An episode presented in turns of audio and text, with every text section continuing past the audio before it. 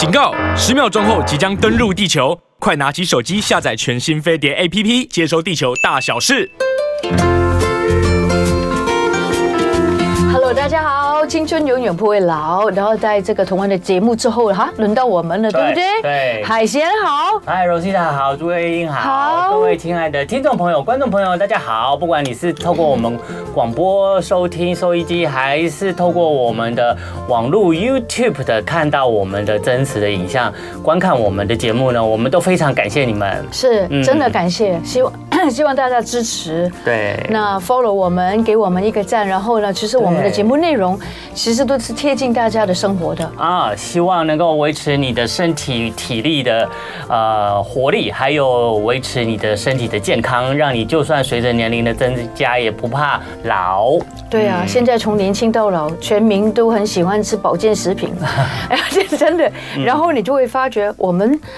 比较老了的人呢，也不能老，因为老的话就会被嫌弃，所以我们都一直保持自己在一个水平上面。嗯，尤其是我们还要呃工作还没有退休的人，也不能这样讲。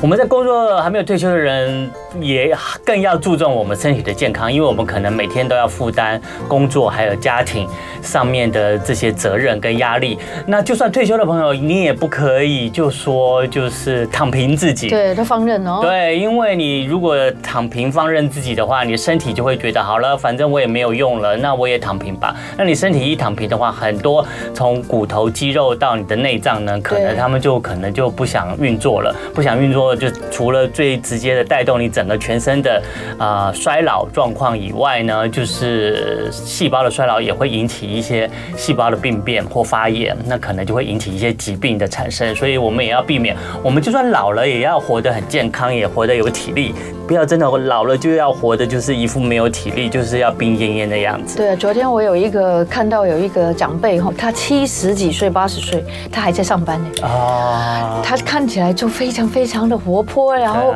我真的发觉有上班的人呢，他们就感觉到生活有目标吧，对，而且有意义。然后你他很喜欢奉献，喜欢服务，嗯，他又在做一些什么，就是一些编辑的东西，或是跟文字有关系，那就根本不会这个不不会失智了。对，没错没错。我真的其实蛮怕自己失智这件事情。那就是继续工作吧。对，我还蛮喜欢工作的，希望大家就算工作也不觉得自己是苦命，好吗？好，然后昨天呢，有没有好好的跟这个爸爸祝福父亲节快乐？有没有好好的孝顺他一番，说一些甜美的话呢？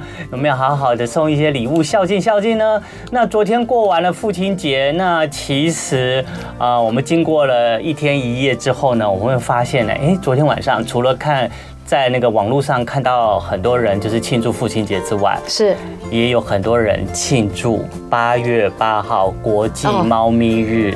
哦 昨天是猫咪日，昨天是国际猫咪日。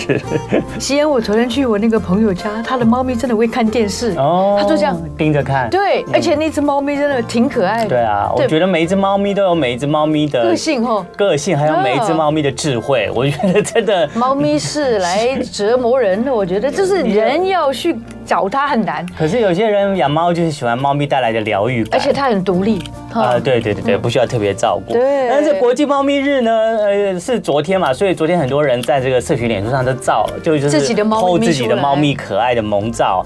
然后呢，也有很多人呢，就是呃，在国际猫咪日也提醒大家，你要你喜欢猫咪、喜欢养猫的话，你可以从领养流浪猫、浪浪猫开始。对，是是，不需要一定买的。对对对对对，其实也有很多人在推动，就是除了领养流浪狗之外，也可以领养流浪猫。嗯，那其实猫在街上流浪总是如果有一个关爱它的家庭，收养着它，照顾着它，会更幸福嘛，对不对？有，对，所以大家可以去领养猫哦。对，不过呢，很多人爱猫也喜欢吸猫，然后吸猫，对啊，就是把猫抱起来用力吸，对，吸猫。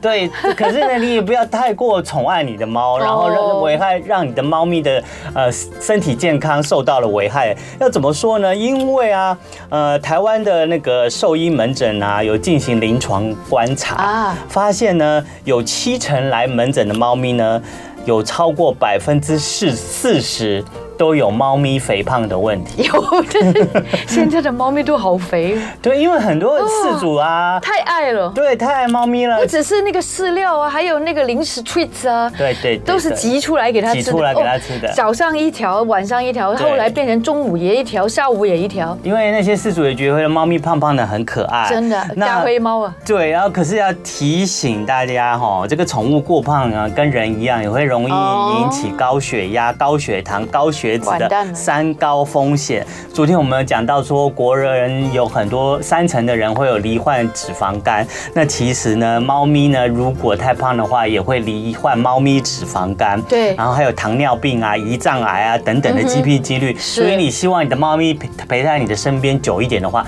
你要好好的注意它的体重，不要因为它胖胖的很可爱，就让它一不断的胖下去。而且呢，你体重增加的话，你也会增加猫咪的关节的负担。啊，所以很多猫咪年老了以后，可能就会有一些走不动啊的情形发生。关节的问题。对，那你要怎么判断家里边的猫咪呢？过重了吗？过重啊，就是医师可以建议，就是用触摸法，就是把你的猫咪抱起来，然后呢，用手轻压猫咪的胸部、腹部这边，就是胸部连接腹部这边。那我们通常按压我们这个人类自己的胸部、腹部连接这边，会按压到什么？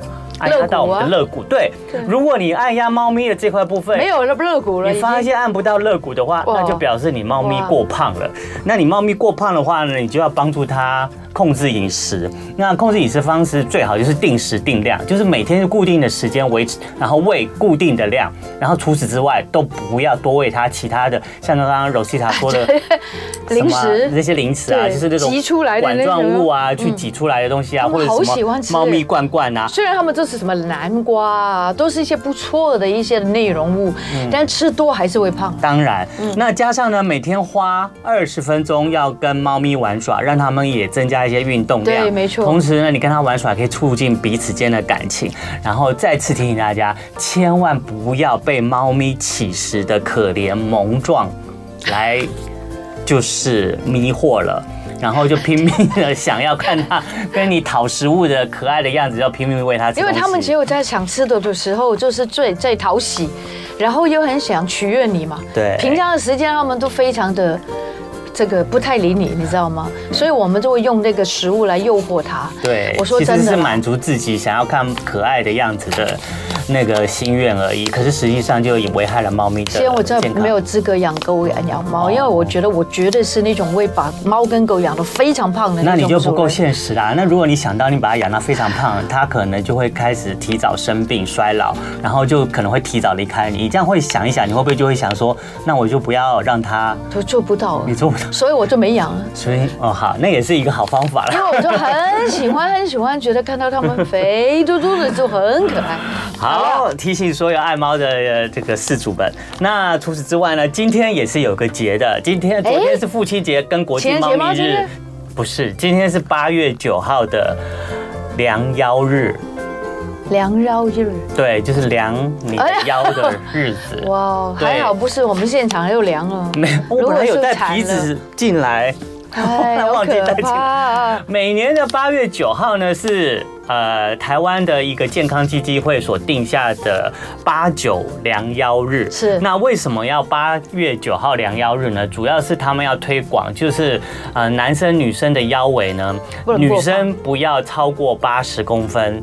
男生不要超过九十公分，因为呢，从这个这么多年来呢，就是这个腰围啊，如果你超过这些标准值的话，就表示你的这个内脏脂肪过多。那内脏脂肪过多的话，其实就会在产生你身体的代谢症候群。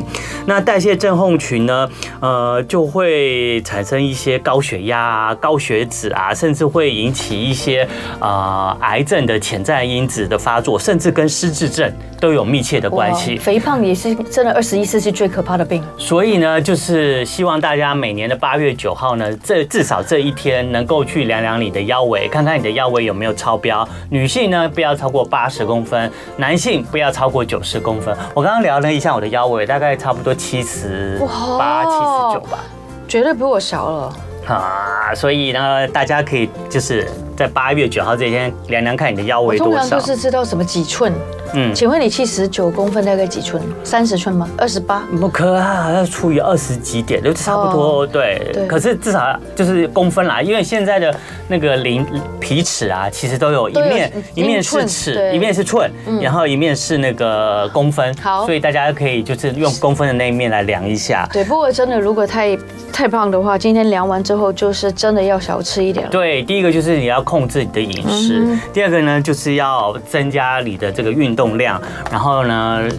你今天不要今天八月九号八九量药日量完就算了，你如果超标的话，你每一天都要量。对，我听到有个医师，很老的医师，他讲了一句话，他跟那那个主持人说，只要你每一天多做十五分钟的运动。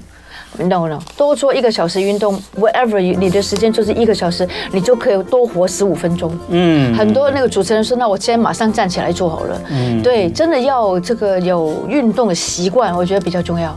对，就是避免，我们还是要避免，就是不要让这个代谢症候群上升啦。其实大家去呃很多的医院啊，里面都会有一个代谢新陈代谢科的门诊。那其实新陈代谢科呢，就是来帮忙看你，然后控制你身体有没有一些。因为饮食或是运动不足的状况，然后再随着年纪的衰老，然后产生一些新陈代谢的疾病。嗯，那新陈代谢的疾病，我们就举个例子啊，就像高血压啊、高血糖啊、糖，然后引起的糖尿病啊，或心脏血管的疾病啊。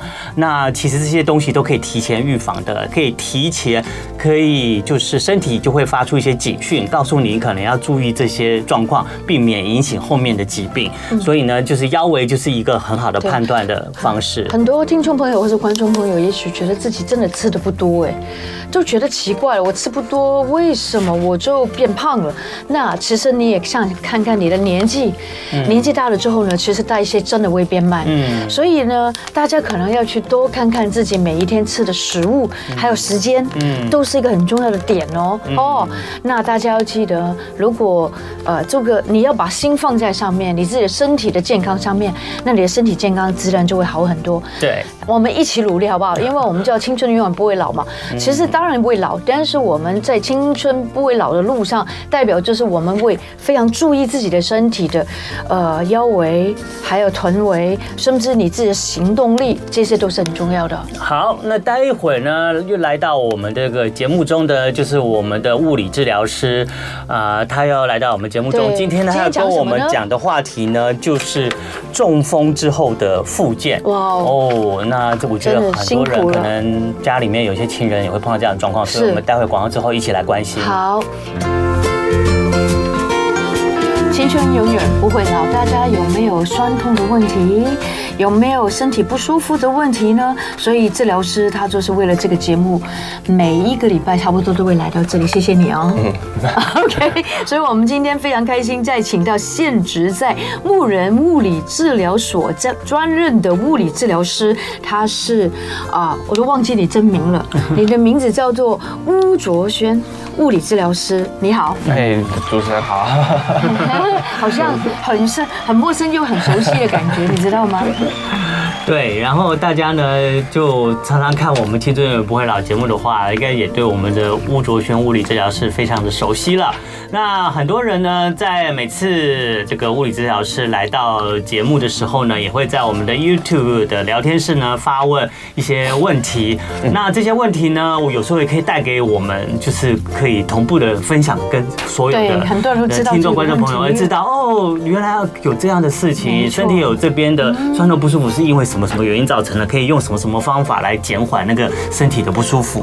那像上个礼拜啊，就有一个莫妮卡，她在聊天室有发问说，哎，她以前跌倒 导致膝盖当时检查十字韧带受伤，一阵子才好，但现在只有走路一段时间呢，膝盖就会痛。请问十字韧带受伤是否有可能复发？如果走一段路痛，那平常慢跑或快走是否会恶化？嗯嗯，重要的问题。好，这个莫妮卡她是有十字韧带受伤的问题哦，呃。十字韧带受伤，我们的附件啊，它会包含了除了组织的愈合以外，那它的它还会包含像是一些肌力训练啊，然后包含一些平衡性的训练、协调的训练，跟一些呃爆发力，我们要重建、重新找回这个爆发力。所以它的附件，它其实不是只有你的组织愈合而已。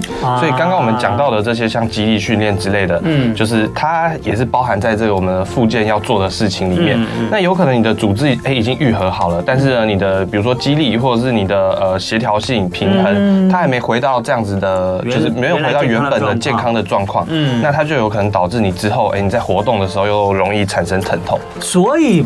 它虽然是十字韧带受伤，对，可是实际上它虽然是慢慢，它这个十字韧带慢慢呃受伤复原，伤口复原好了，十字韧带也长回来了，可是又不代表它马上它的行动力就可以恢复在它受伤之前的那个样子，所以它有时候就得要。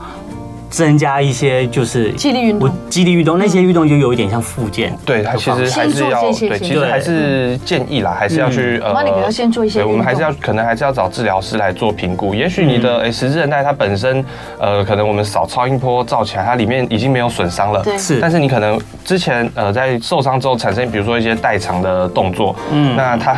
对于你的这个膝盖都是会有影响的。对，那建议还是要找治疗师，我们评估一下你，你现在这个疼痛它产生的原因是什么？嗯，那我们针对这个原因，那我们再去做相对应的处置，这样子。那如果他一痛的时候，是不是需要停下来了？哎，对，没有错。当我们在做任何活动，只要你有痛的感觉，那就应该要停下来。对，所以莫妮卡说，她如果走一段路会有点痛，就不要平常就不要再慢跑跟快走先了。哎，是对。因为我觉得运动是一种习惯，很多人觉得突然不走，突然不慢慢跑，他会。觉得很受不了，但是你还是要忍耐一下下。对，如果这个痛已经是就是让你没办法，呃，我看一下，他是说他的疼痛，呃，慢。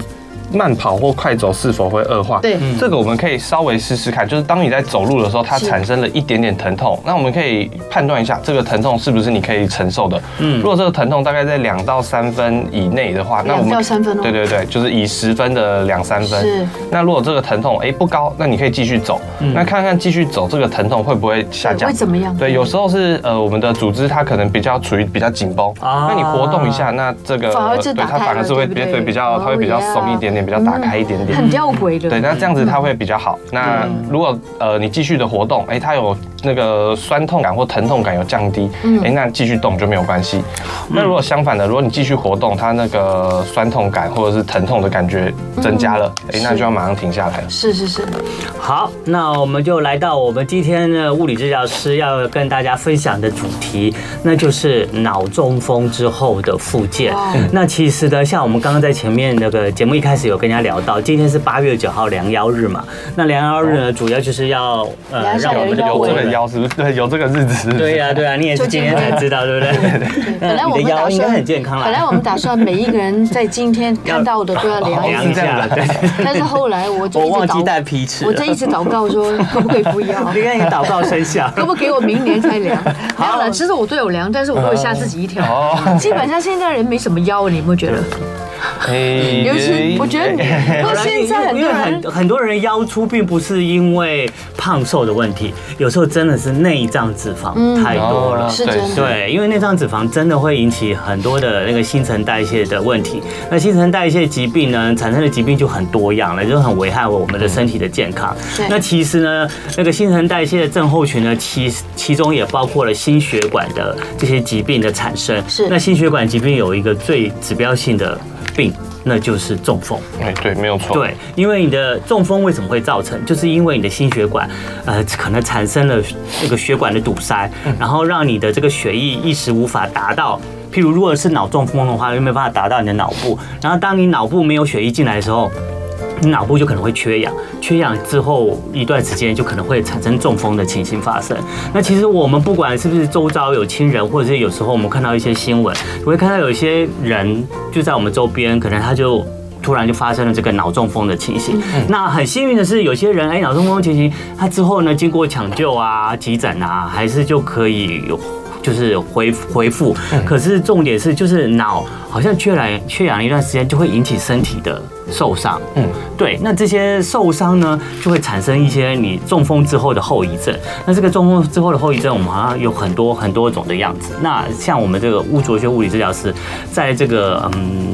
在他的工作上也看过这样子中风必须要复健的病人。嗯，对，那你可不可以先告诉我们，大概因为脑中风对，那会引起身体什么样的一些呃行动可以的症状？哦，好，中风它会有引起的症状，第一个就是你的通常啦，通常我们脑中风，如果你的中呃，如果你的中风是单侧的半，就是单。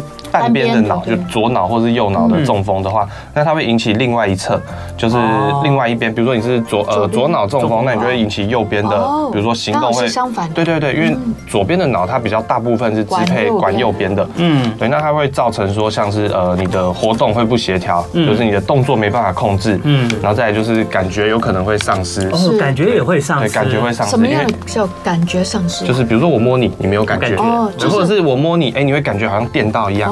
对，完全跟平常的正常不一样。对，没错，它就是所谓感觉的异常。是，对，然后或者是哎，我摸你，你没，你可能觉得我，比如说我现在摸你的是手臂，哎，你可能觉得我在摸你的手手掌，会这样子，会这样子。中风有这样子的情况。中风会这样子，然后再来就是呃一些像是。呃，比如说眼睛会，其实视野会变得模糊，或者甚至有可能到看不到。那其实蛮大的，这个影响。对它的影响，因为它的影响，因为我们脑就是管我们呃全身上下所有的东西，包括你的呼吸、心跳都是脑在管。是。那我们会看你中风，呃，中风就是脑的血管阻堵塞，嗯，或者是脑内出血，嗯。那我们会看这个阻塞的地方跟呃出血的地方，它是呃压迫到哪一个脑的区域？哦。我们脑会分很多个区嘛。比如说有些区域管视觉，有些管听觉。嗯，那如果你今天在听觉的地方受到压迫，或者听觉这个地方堵塞了，嗯，那你的听觉就会受到影响。嗯，对。那比较常见的还有像是呃语言，就是你会没办法好好的讲话，或者是你会比较了解这个，对，你会有点像是呃构音不全，就你讲出来的话跟以前不太一样，人家可能会听不懂。嗯，类似像这样子。而且那个恢复期也蛮长的，对不对？哎，对，中风的恢复期，呃。有长有短，对，我们会看他的呃这个中风，他的脑受损，对脑受损的程度，他的比如说你的阻塞是哎塞在大血管里面，嗯，那你的对大的血管，那它就是整个分支都会受到影响，嗯，那它的范围就比较大，那它它会受到的影响的地方就比较多，嗯，那如果你受伤的是哎比较小的血管，有些像是我们说的呃那种小中风，它可能就是暂时性的，就是短暂的，哎可能几分钟，然后你会人有点像是呃有点像是。恍恍惚惚，有点像失去意识，但那个疼有时候一下就回来了。OK，对，所以有小中风跟大中风。对，没有错。嗯，诶，应该说小中风那种我们叫做暂时性的中风，对对对对对。对，那那个就是通常啊都不不会不会需要去到医院，但是如果有发生这这样子的情况，那要注意，就是你有危险对你有你是。中风的危险因子这样子，嗯、对对，那就要更要提防，不要没有错，从变从小变成大了。是，那其实、呃、中风呢，有当然发生中风的时候，呃，经过医院的治疗，然后你可以比较恢复到身体比较安全的状况。可是通常呢，因为你脑中风了，就像刚刚我们的吴卓轩物理治疗师有提到了，就会造成一些脑损伤，脑损伤就影响影响了你身体不同程度的这个行动力的受限，然后。哦，那这些行动力受限，我们也常常会看到，就是最常见的就是你的四肢，好，你的关节，感觉上我们好像常常看到有些中风的人，他的四肢就没有办法伸直，对对，然后就好像被被绑住了。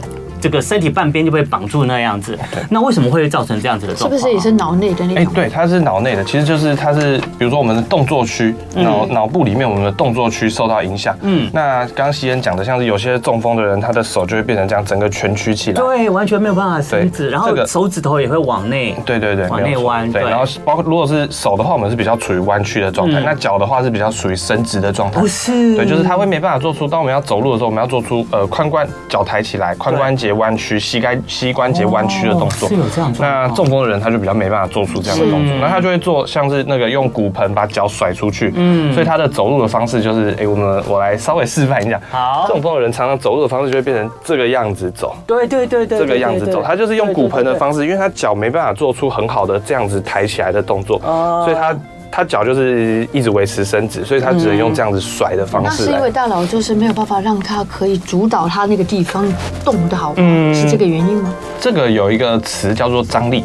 嗯，对，肌肉的张力。OK 那我们先了解张力是什么。好，当我要做一个这边手肘弯曲的时候，嗯。对我在我在弯的时候，这是我的二头肌，是。好，二头肌的张力是越来越大的。对对对对对，那当我弯到最紧的时候，这个时候二头肌的张力是最大。是。那当我完全放松的时候，哎，这个时候二头肌就没有张力。啊。对，那我能这样子弯曲，我甚至能，比如说我在一半停下来，嗯。那这个是我能好好的控制住我的手臂的张力，是我控制。对我能控制它处在一个呃，就是我想要它在哪里，它就在哪里的状态。对，那当我们中风之后，因为我们大脑动作的区块受到影响，嗯。那所以我们可能没办法好，它就没办法控制它的张力，嗯。所以它的张力有时候来的时候就是全部到底啊，对，所以他的所以才会看到哎、很多的那种中风的人，他是整个的张力是缩在一起的，可以动作，但是不能自如。哎、就是他一他的上手他可能臂是整个弯曲，对他可能一动就直接动到底了，动到这里，对对动到底对。了，对，他没有中对，间他就他就没有办法好好的控制自己的肌肉不，能自我控制。对，那其实我们日常生活在做动作，可能呃正常的时候都感觉不出来。对其实我们的我们的动作是很精细的。对当我们做任何的动作，它其实都是由大脑在调配我们的哦，就是我们的四肢的真的张的张力这样子。嗯对，那好，那所以我们可以继续来关心嗯这个脑中风，因为脑中风当然经过了医院的抢救跟治疗以后，到一段的时间以后，那理论上因为我们的身体还是产生就是没有办法呃灵活活动、不协调的状态。对那这时候我们也都很清楚，就是之后呢，中风的呃下半下半场就要交给这个呃复健。对，来来来帮忙他回复他身体的这个肢体的运作。那所以我们今天呢就特别请我们的巫卓学物理治疗师呢来跟我们来聊聊，就是在这个中风之后的复健这一个过程。那可不可以先问一下，那初步这个脑中风呢，他在复健的时候呢会先做哪些处置呢？嗯，要看，就是我们在复健的话，呃，中风之后的复健，通常我们是在你的，比如说中风的症状跟内科的症状，嗯。像是它可能呃有些会产生像是一些，比如说肺的问题、有心脏的问题，嗯。那我们在这些状况稳定之后，嗯。我们就会马上开始进行复健。是是对是，是，那中风的后期的症状，我们刚刚有讲到，像是嗯。呃像是一些肢体无力啊，嗯。然后张张力会增强，嗯。然后再来就是哎。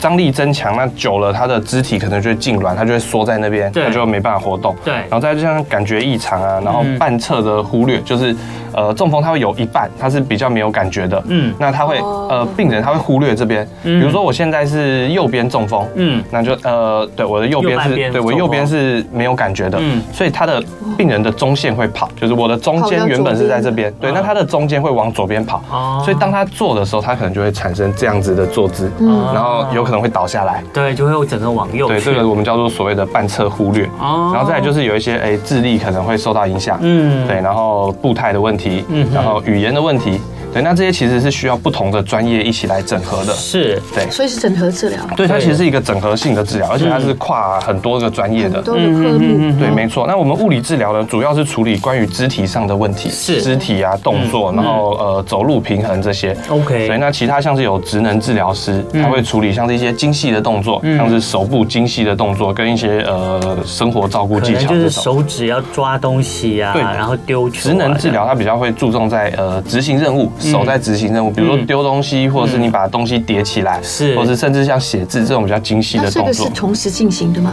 呃，理论上要同时进行。对。对，然后再还有语言治疗，就是像有些会有那种吞咽障碍，嗯。或者是哎你的讲话构音会有点不全，或者就跟以前不一样。对你的或者是讲话别人听不懂你在讲什么，嗯。对，这个会需要语言治疗。是，对，然后再来护理师要训练一些，比如说大小便要训练啊。有些中风的人他们可能会有失呃失禁的问题。是。对，那像是呃压疮的护理，就有些他卧床的时间比较长，那卧床他我们一直压着会产生伤口，要把它翻身。会对对，要要对对对要翻身。嗯。然后再来就是像一些社工啊，或者是个案管理师，他们要呃一些社会资源的转介跟咨询，嗯然后还有一些长照的工作，啊。所以其实它是一个很呃很大的范围，对。然后很多个专业要在这里面互相协调的。家人对很多人就 involve 在哎，对家人很好家人也是一个很重要的协助者，是不是？对，因为我们来医院做治疗的时间其实了不起就一两个小时吧。对，来医院做治疗的时间不长，所以剩下的时间很多是家人要配合着我们做这些复治疗师健的动作。觉得可以跟家人说，他们其实最需要配合的是哪一个部分？哎、其实我们我们在医院，我们都会跟家人说，哎、你回去要练习哪些动作？是对，就是关于我们这个专业，也要学习对，家人其实也要学习，很多东西是家人要学习，然后呃，可能自己在家里要带着病人做这些事情。因为病人还是有感受的。对，没错，没错。呀、yeah, 好，那我觉得这个真的是要很精细的，这去对待，因为真的已经不幸了，就中风了，对不对？所以大家就是无论是家人或是自己都要努力，对不对？还有整合治疗，但等一下我们就来聊聊，在附件的部分我们可以怎么帮助？对，尤其是物理治疗师，对对，在这个脑中风的这个病人的这个部分，到底会带领这个病患做哪一些动作，然后来帮助呢他这个脑中风的复健？嗯，好，那我们广告之后呢，再继续回到我们的青春永远不会老。对我们青春永远不会老呢。今天我们聊到一个问题，就是脑中风的问题。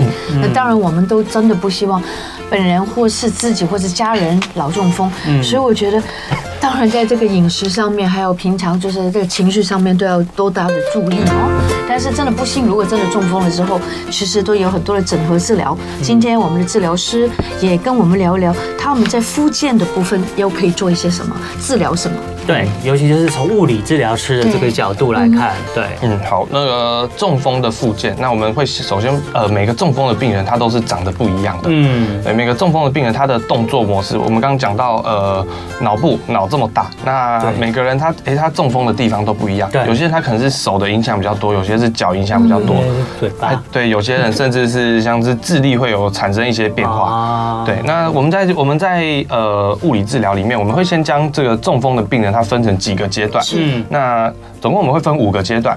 第一个对，第一个阶段就是 那个患者的他的四肢是软弱无力的，嗯，他是几乎没有办法产生动作的，是，对。那这个阶段的话，我们做的治疗处置，我们就是要去诱发出他产生动作，嗯，对，自己做不了动作，你要诱发他做，对，我们要诱发他做出动作，对，比如说呃，像是。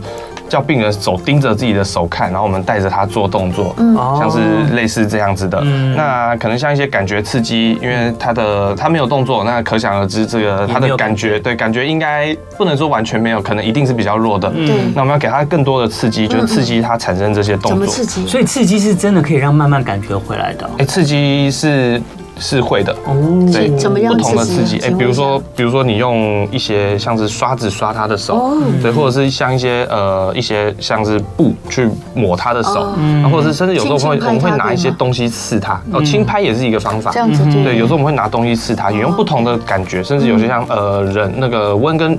呃，冷跟热，那就是这个都是像是感觉刺激的一种，或者是给他压力，就是你去压他的手。嗯，对。那接下来可能我们会做一些像是沉重的动作，如果脚的话，我们会做沉重的动作。嗯，因为沉重它其实也是感觉刺激的一种。沉重的动作，沉重，承重重量。对，沉呃，比如说像是我们坐着的时候，脚放在地上。对。其实当你的脚放在地上，就已经在沉重了。哦。那我们会做沉重，然后可能把他的身体往患侧这一边，呃，患侧就是受伤的这一侧。是。对，我们有一个呃中风的病人，我们有两个词，一个叫健侧，健侧就是健康的这一侧，然后健侧，对，患侧就是患呃受伤的这一侧。嗯，对，那我们可能像是呃把重量压在患侧上面，嗯，对，那这个都是像是感觉刺激的部分。是，对，那我们在第一个阶段，他没有办法做出自己没有办法做出任何的动作，他就是呃无力，然后软软的。那我们主要就是要做出诱发出他的动作。嗯，对。那接下来第二个阶段，第二个阶段他开始有一些动作，只是他的这个动作呃。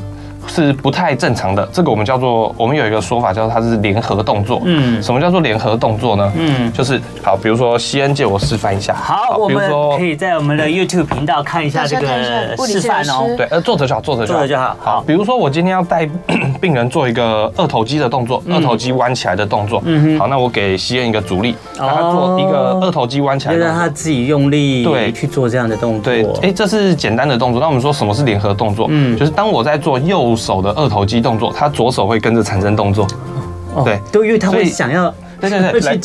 那西恩，你帮我做。好。好，当西恩施力在我的手上，它产生这个往上的动作的时候，嗯，理论上一般人我们的右手是不做动作，对。但是在第二期的中风的病人，他会产生像是一样类似这种抬起来的动作，嗯，对，或者他有可能是抬肩膀的动作，对对对对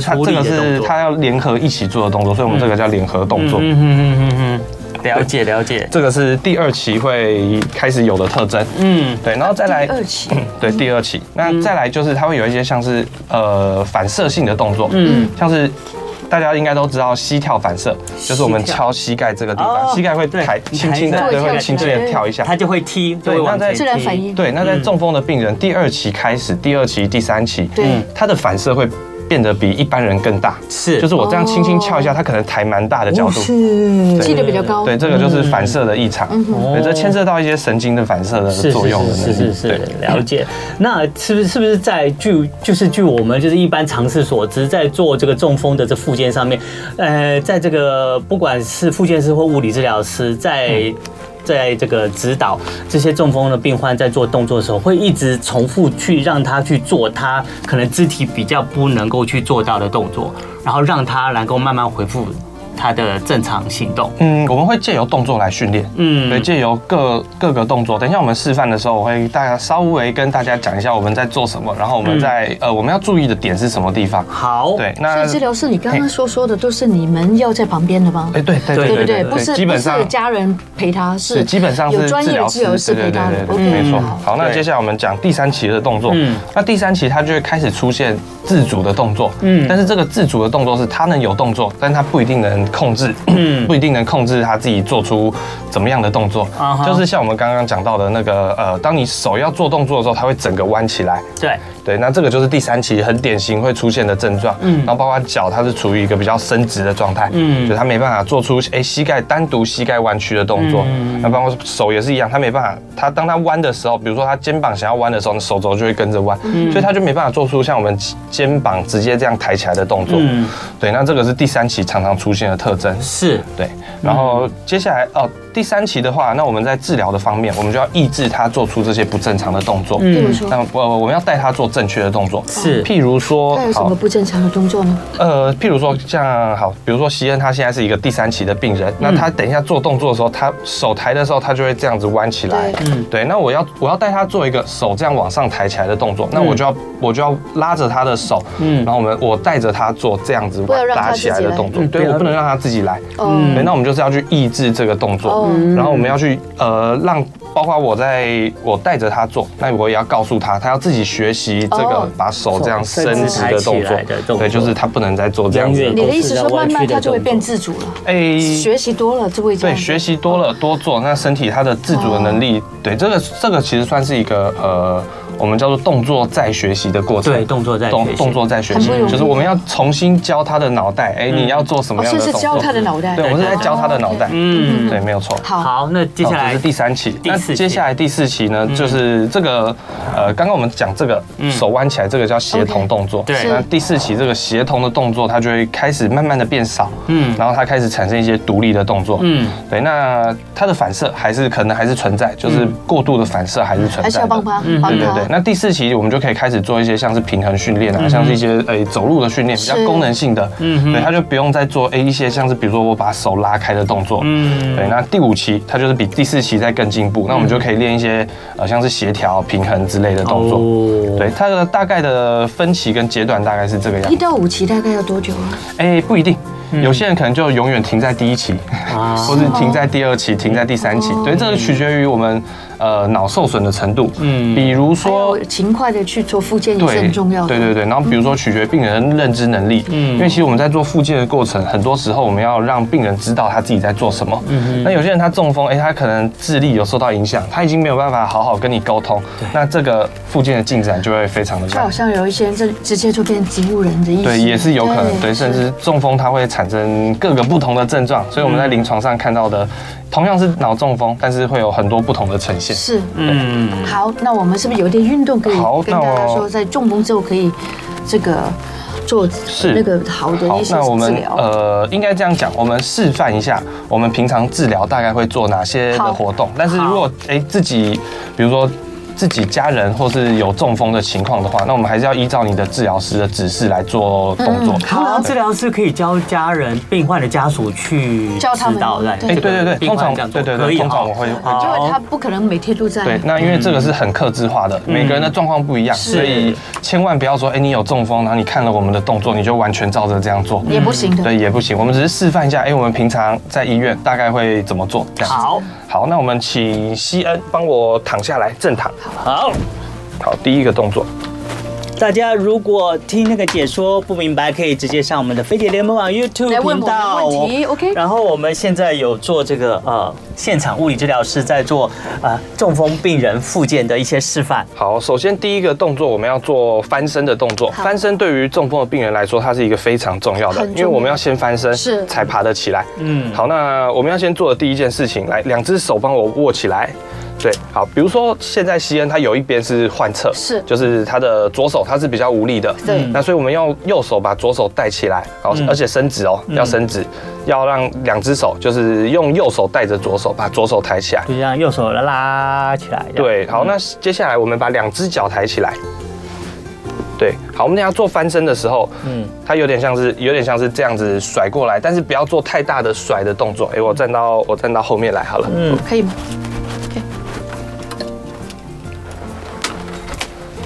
好，我站到后面来啊，它有点像是这样子甩过来。那这时候我们治疗师会扶着他的骨盆，因为他的脚是可以自己动的，我们会扶着骨盆，然后肩膀帮助病人把它转过来。哦，对，那这个是病人要自己训练的，就是是一般一般中风的病人可能翻身也会有没有办法做翻身其实会有蛮大的，会有蛮大的问题。哇对，因为你的半边是没办法动的，是所以你在翻身可能会有蛮大的问题。了解好，那我们就是训练，像是腹部的肌肉要出力，嗯嗯然后把身体带过来。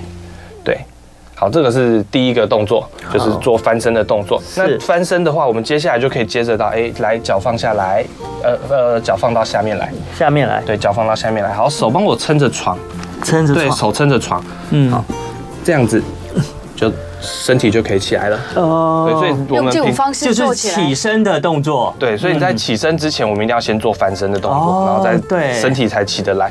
那这个一样，就是我们要我们要带着病人训练，脚先放下来，然后腹部的肌肉要用力，手要出力，带着病人这样子。可以跟病人说吗？哎，可以可以，这是我们会教这是我们会教病人，甚至我们会教家属做的动作。好是是对，好，那这个是我们第一个动作。嗯，好，那第二个动作呢？好，一样，呃，我们请喜恩帮我坐旁边一点点。好。第二个动作，好，一样是我们一样是右，我们一样是右边，右边变得比较，嗯。就是比较右边是比较换步。对换步，对换侧换侧换侧换侧好，那我们要做的动作，来，一样，两只手帮我握起来。嗯。嗯，好，我们要做一个往前伸的动作。是，对，那这时候脚要放在地上，嗯。嗯，好，可能我们这个稍微高了一点点，嗯。嗯，对，那这时候治疗师我们会把手搭在病人的这个搭在手肘的地方，嗯嗯，对，因为当他这边是换侧的时候，他常常会因为呃病人会没有什么感觉，嗯。嗯，他会这样掉下来，嗯。嗯，所以他的他常常他当病人自己做往前伸的动作，他会产生像这样它会歪一边，对，没有错。那这时候我们可能就会在前面放一个镜子，给他看给他看，给他对，让他知道他的中心点在哪个地方。其实哦，自己去学习，自己去抓，对，没有错。让他看到自己嗯那我们带着病人做动作的时候，我们就会把手搭在他的手臂上面，像譬如他原本是歪的，你就会帮他调整他的姿势，回到对，正调到方面来。正的姿势。我们带着他做往前的动作。嗯，对，那往前的动作是呃一个很好的动作，因为这个时候我们脚承受的重量会比较多，对对对对对然后屁股会有点抬起来的感觉，对对对对，那这个往前伸的动作，其实就是我们准备要站起来的动作。嗯。对，好，往前伸，OK，回来。好，OK，嗯对，这个也是我们常常会带着病人做的动作。是，好，那接下来讲第三个，第三个我们讲坐姿的平衡。嗯好，那坐姿的平衡，好，一样，我们换侧是右边哈。嗯那我们要做的动作就是，哎，右边的屁股抬起来，嗯身体往左边。嗯，对，这个是坐姿的平衡。对，好，那这时候如果病人的能力比较好，因为我们可以请他把手往前伸出来，对，往往左边去，比如说摸一个东西，或者是推着瑜伽球往外面滚。嗯。对，那接下来我们往右边。嗯。好，通常病人他的患侧是右边，那我们在做这个动作的时候，病人可能会因为诶他没有力气去支撑住，对他可能会这样倒下来。对。所以这是非常常见的事情，所以我们要。呃，我们要去引导他，是。就是扶着他做这边的肌肉的用力。是对，那这个是坐姿平衡的部只是分。中风之后，是所有简单的动作都很难。对，其实就感觉上就是先要从你的呃翻身，然后起身跟坐着起来这样子的动作开始，是做复健所以我们都。有耐心慢慢跟他们。对的，我就很想在做这些，就是他比较很难做的这个动作，他的病人的感觉是怎样？他会觉得很辛苦嘛？嗯，病人会忽略掉这边的感觉，这个半边的感觉。那所以有一个很重要的事情，就是当我们哎家属在病人旁边讲跟他讲话的时候，我们要站在他的患侧这个地方跟他讲话。然后带着他的患侧做事情，嗯也，让他的患侧更多的来参与在这个活动跟治疗的当中。好，希望今天的这个巫卓轩物理治疗师跟大家分享这个脑中风之后的这些附件跟物理治疗的这些辅助方式呢，能够对大家呃有一些基础的认识。那也希望对大家都有一些帮助。好我们谢谢物理治疗师来到我们节目中，谢谢大家。好，节目最后笑话：小明进入超商却出出来却坐轮椅，为什么？因为他从超商出来，小明进去超商却出来坐轮椅，因为他刚刚缴费了。哦，缴费。好，那就我不要是今天的笑缴费，话不。要缴费。好，谢谢大家的收听收看，我们最后来听陶喆的这首好听的歌曲。Yeah，明天青春永远不会老，再见。OK，拜拜。拜拜。